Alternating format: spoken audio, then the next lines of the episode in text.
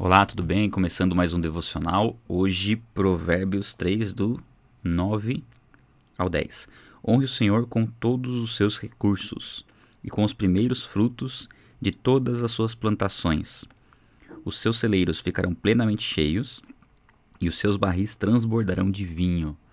Isso na versão NVI, na versão ARA diz primícia né, de toda a sua renda. Do restante, basicamente, é o mesmo, mesmo as mesmas palavras, assim, vamos dizer. É, como a gente já tem falado bastante, né? Vocês podem perceber que cada, cada devocional é, são alguns versículos, um, dois, três, às vezes é um.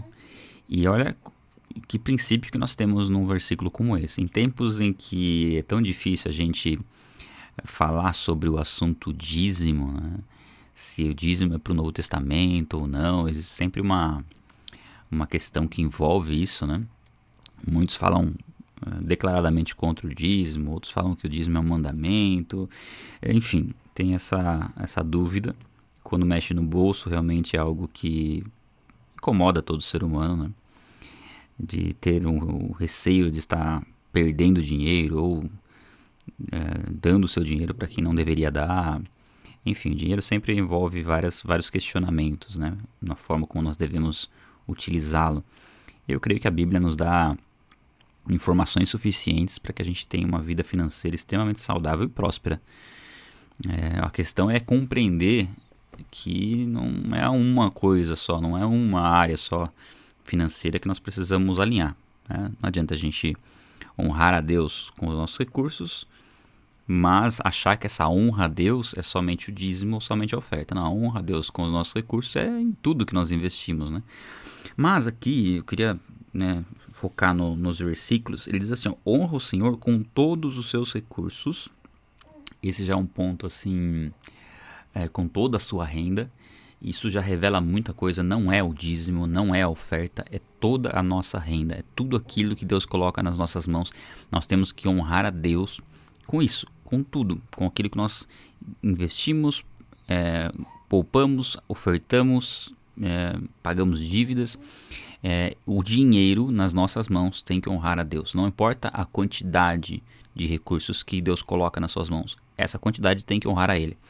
E se você é, conhece, né, se a gente pode, se a gente conhece, a gente aprende como lidar com as finanças, ter muito dinheiro não vai ser um problema, porque o ter muito dinheiro vai fazer com que você honre a Deus de uma maneira ainda mais é, extensa, né, com uma capacidade de alcance né, ainda maior. Você vai poder fazer com que a obra de Deus cresça numa proporção maior do que com pouco dinheiro. Né?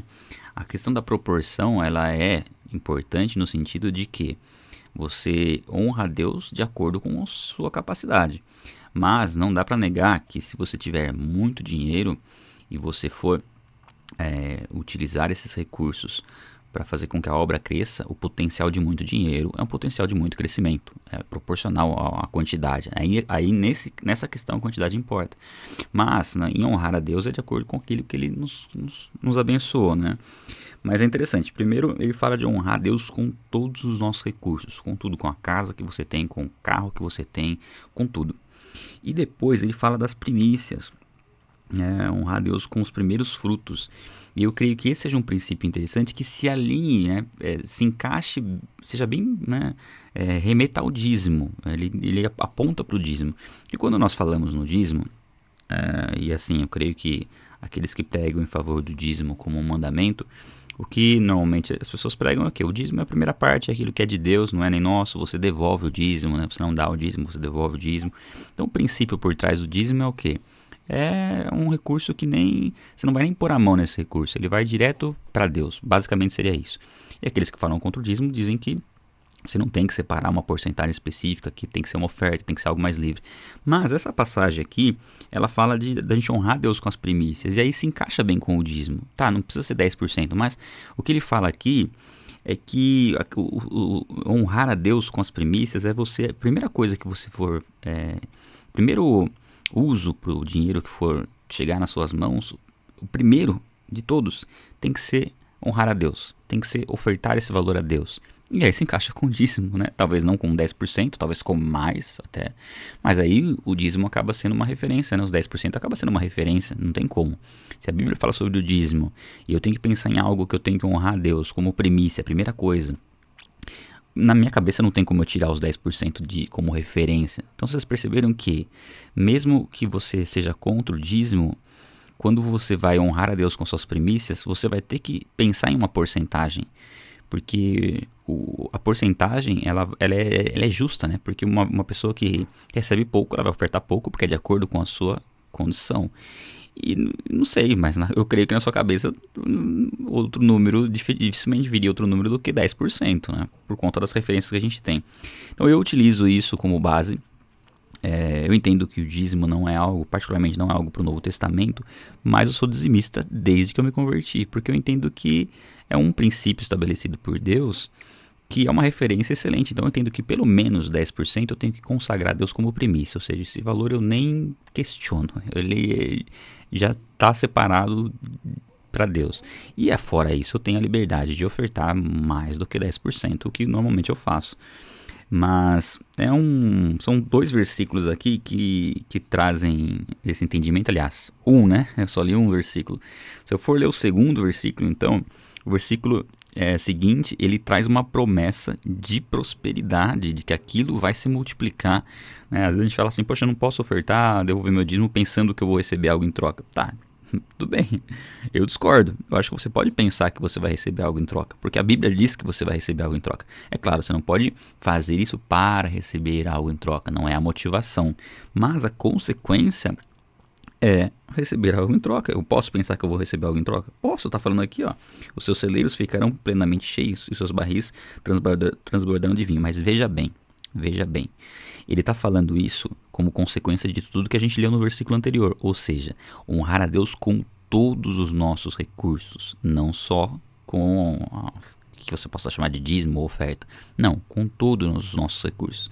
Se você honrar a Deus com tudo que você recebe, e além disso, parte disso você consagrar como primícia a Deus, aí sim, tudo o que você fizer vai prosperar e seus celeiros transbordarão aqui. e fala realmente de recursos financeiros é, de forma abundante sobre a sua vida. Porém, esses recursos financeiros vão ser usados de uma forma que Deus seja glorificado através desses recursos, porque aí a, a questão continua. Né? Agora, se você está honrando a Deus com todos os seus recursos, aí você é abençoado, aí você para de honrar a Deus com todos os seus recursos, ou seja, você deixa se apegar ao amor, ao dinheiro e começa a usar esses recursos de uma forma que você não usava antes, aí o, a consequência aqui no, no versículo seguinte não, não, se torna verdadeira. Então eu creio que nós temos a oportunidade de fazer isso em nossas vidas, de buscar um alinhamento na área financeira. E olha só o que um versículo ou dois versículos da Bíblia já nos trazem como princípio. Né? Isso é impressionante. Por isso que eu amo o livro de Provérbios. E vamos seguir fazendo o devocional dele aqui até o, até o último capítulo. Um abraço a todos.